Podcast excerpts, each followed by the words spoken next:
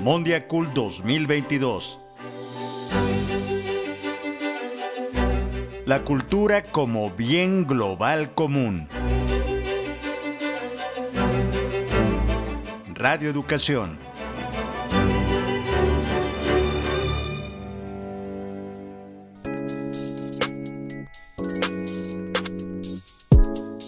Soy Pani Gutiérrez. Nuevamente les doy la bienvenida a este podcast, una iniciativa de Radio Educación que busca ampliar el panorama del encuentro de las culturas del mundo Mondiacul 2022, un espacio organizado por la UNESCO con el apoyo de la Secretaría de Cultura del Gobierno de México.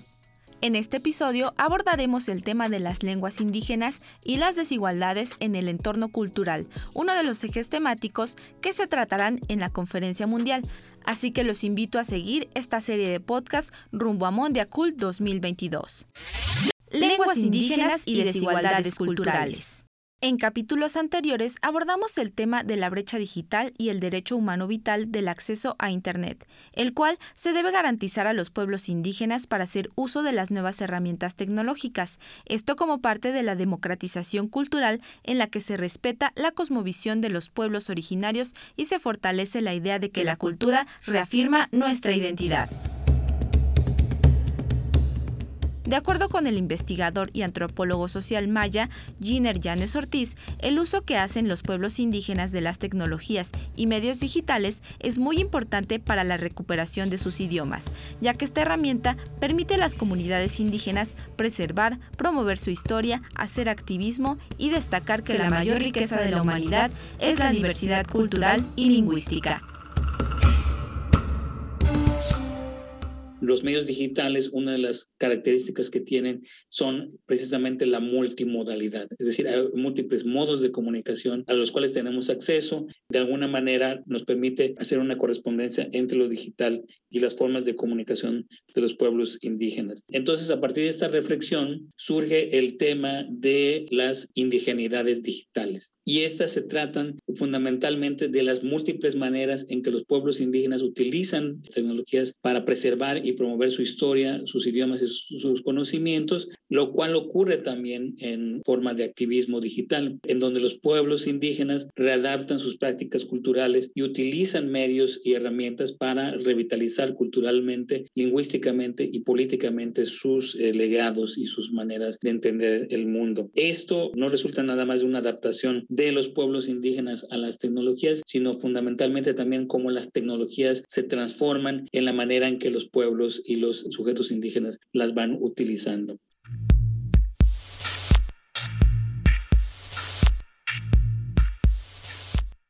El investigador Maya refiere que en el contexto de la pandemia varias comunidades recibieron información que no estaba disponible en sus lenguas ni en los medios convencionales de comunicación. De ahí la importancia de colocar a la cultura en el centro de las políticas públicas y del desarrollo sostenible. Debemos recordar que el Internet ha impulsado las nuevas propuestas musicales que surgen en lenguas indígenas. Sin embargo, hace falta trabajar en los espacios de promoción y difusión en la radio y televisión pues aun cuando hay preceptos en la Ley Federal de Telecomunicaciones para que ambos medios destinen un espacio de transmisión a las lenguas originarias, esto sigue siendo un pendiente que se debe atender con urgencia. Así se podrá ubicar a la cultura como bien global. Si bien las lenguas indígenas se ven beneficiadas por el uso de las herramientas digitales, no hay que perder de vista que los portadores y representantes de estas también han detectado desventajas en la preservación y difusión de las lenguas mediante el uso de Internet. Un ejemplo son los plagios en la moda de algunos diseños de los pueblos originarios de México o el ciberbullying, así lo explica Giner Llanes. Ejemplos de plagio muy importantes se han dado en los últimos años, ¿no? De plagios de diseños de pueblos indígenas, como es el caso de la blusa de la comunidad de Mije de San Cahuitoltepec, entre muchos otros. Entonces, con la distribución de información y de productos indígenas a través de los medios digitales, siguen existiendo múltiples interrogantes y hay poca claridad, muy poco control desde los propios pueblos. También la presencia cada vez mayor de personas indígenas que se atreven a levantar la voz, las ha sobreexpuesto expuesto a respuestas racistas de muchos otros actores que ejercen sobre estas personas indígenas lo que se conoce como el ciberbullying y particularmente las compañeras indígenas son las que más utilizan las redes, se exponen también al acoso sexual, se exponen a los ataques. Lo digital, si bien comunica, expone, visibiliza la cultura de múltiples pueblos y múltiples personas indígenas, en cierta forma también representa un distanciamiento respecto a las comunidades de origen y sobre todo los sabios, las sabias, quienes son personas de edad avanzada en muchos casos o personas que por la falta de acceso a la educación formal este, se sienten inhibidos o inhibidas para acercarse a estos medios y entonces se da la paradoja que quienes más informan sobre la cultura y la lengua son los, las personas más jóvenes que quizás tienen un conocimiento más fragmentado. Entonces aquí hay una desventaja que es también muy importante considerar.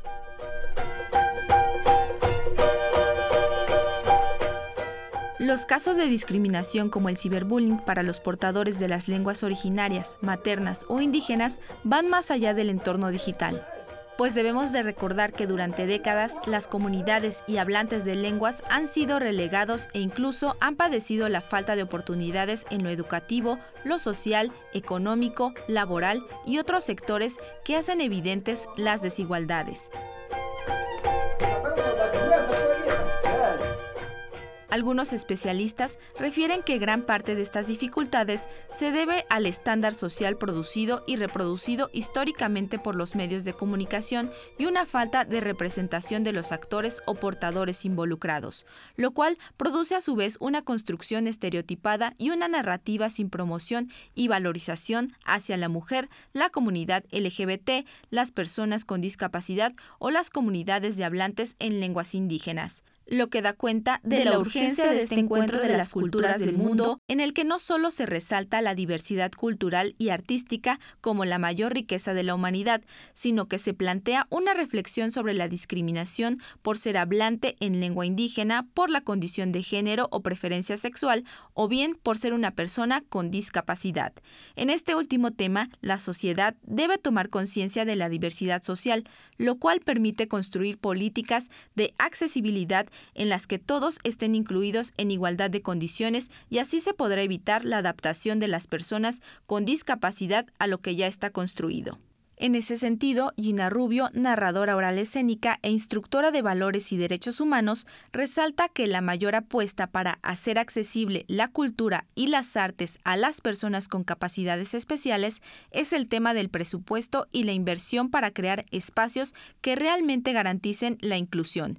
Escuchemos tomar en cuenta las particularidades de una discapacidad es importantísimo porque no se puede generalizar cómo vas a llegar a, dar tu función, etcétera. En las convocatorias para becas, para programas, también se tiene que hacer un apartado especial para ver las necesidades, cómo cubrirlas, porque no estamos en igualdad de condiciones. Si bien la convocatoria se puede extender a nivel general, nadie te limita a que participes, pues dices, sí, pero hay condiciones en las que no se cumplen para mí. Entonces, ver esos apartados. Creo que la mayor apuesta es el presupuesto. Desde luego, la educación es fundamental, la concientización, pero el presupuesto para que se hagan accesibles cualquier tipo de foro cultural, museos, etcétera, eso nos va a garantizar una accesibilidad, un abrirnos la puerta. Estás dentro, puedes entrar.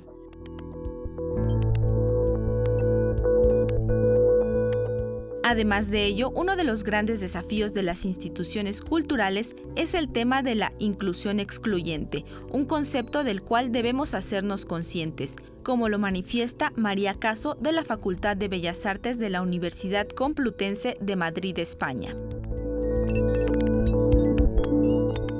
El concepto de inclusión excluyente es un concepto muy interesante desarrollado por el filósofo Paul Preciado. Él dice que en, la mayoría de las instituciones culturales a los públicos que se consideran los contrapúblicos, es decir, los niños, las personas mayores, las personas con diversidad funcional, etcétera, etcétera, se les invita a este ejercicio de inclusión excluyente. ¿Qué quiere decir? Que las instituciones les invitamos, pero en el momento que entran las excluimos. Los niños no pueden eh, gritar ni pueden correr, por supuesto, las personas mayores eh, van demasiado lento, las personas con diversidad funcional o que van en una silla de ruedas también molestan y al final estos públicos conviven dentro de las instituciones con esta sensación de estar permanentemente excluidos. Entonces creo que otro de los grandes desafíos de estos momentos es cómo trabajar desde los departamentos de educación de las instituciones culturales esta idea de la inclusión excluyente, darnos cuenta de ella, volverla consciente y luego organizar que le den la vuelta a este concepto de inclusión excluyente.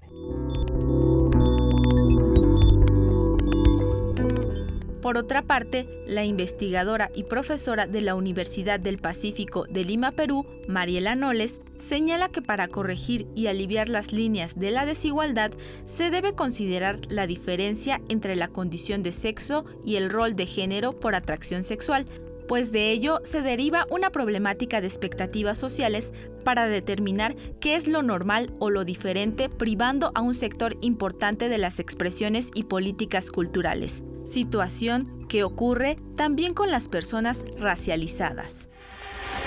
¿Qué pasa con el arte tradicional o con lo que muchas personas llaman artesanía? Normalmente vemos muchas mujeres en estos espacios y esto es una cuestión intuitiva. Entonces no serían invisibles, entre comillas. Lo cierto es que sí y no. Nos toca pensar en las identidades concurrentes. Las mujeres racializadas, las que pertenecen a grupos étnico-raciales minorizados en nuestra sociedad, también participan de nuestro sistema de sexo-género, donde lo femenino y lo masculino tiene su rol y tiene espacio. Sin embargo, también son afectadas por el sistema general de jerarquización racial imperante. Entonces, si bien su participación en el arte tradicional es o puede ser más visible, identifiquemos cuál es el valor que se da a su trabajo. Este fenómeno de invisibilización e hipervisibilización en diversos espacios artísticos también afecta a las poblaciones racializadas.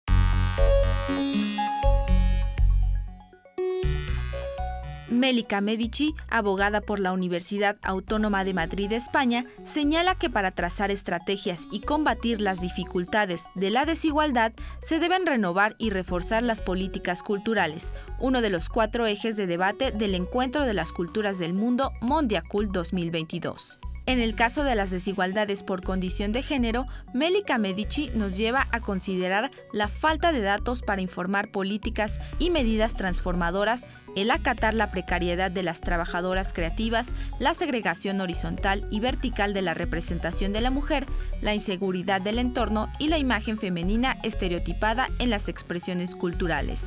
Ante estas cinco áreas de urgencia, Medici propone una serie de acciones a seguir. Escuchemos. En primer lugar, eh, generar políticas que estén informadas en datos de calidad, cualitativos y cuantitativos y que permitan después monitorear sus resultados. Después, pensar en generar eh, políticas integrales desde una perspectiva longitudinal e interseccional. Se trata también de tener en cuenta la importancia de generar nuevas oportunidades y de abordar la cuestión de la seguridad y, eh, en los entornos profesionales y los entornos culturales en línea y fuera de línea. Y finalmente, quizás es el punto donde importa más incidir, que sean políticas que se elaboran a través de procesos participativos implicando a una multitud de partes interesadas, que sería importante implicar en el diseño de políticas si queremos que sean realmente transformadoras en materia de igualdad de género y mencionaría en primer lugar obviamente las mujeres, las organizaciones de defensa de los derechos de las mujeres y las organizaciones feministas. No te pierdas el próximo capítulo donde hablaremos sobre otro de los ejes temáticos que se tratarán en la Conferencia Mundial de la UNESCO sobre Políticas Culturales para el Desarrollo Sostenible.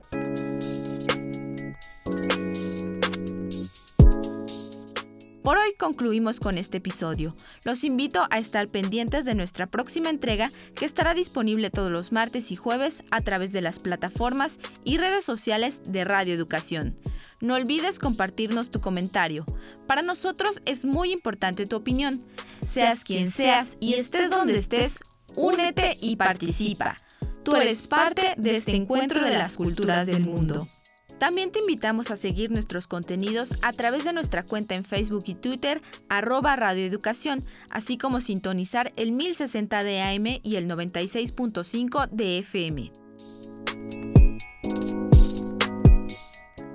Soy Pani Gutiérrez, Rubamondia Cult 2022. Sigue, participa y actúa.